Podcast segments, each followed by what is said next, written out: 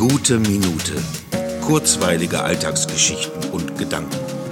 Mein Name ist Matthias Hecht und jetzt geht's auch schon los.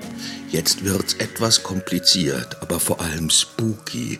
Ich habe gestern alle drei Folgen von Zurück in die Zukunft gesehen, im TV. Das war irgendwie schon toll. Ich kam so voll in dieses Thema rein. Wie das wäre, wenn man sich selbst begegnen würde, was dann passiert mit dem Raum-Zeit-Kontinuum.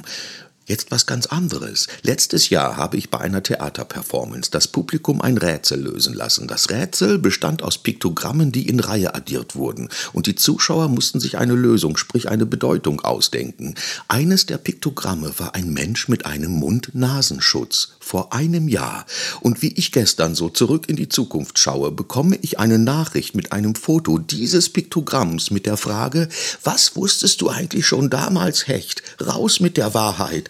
Und jetzt frage ich mich natürlich, was ich mit all dem zu tun habe. Ob ich selbst ein Zeitreisender bin, ob ich mir schon mal begegnet bin und ob ich all dies hätte verhindern können.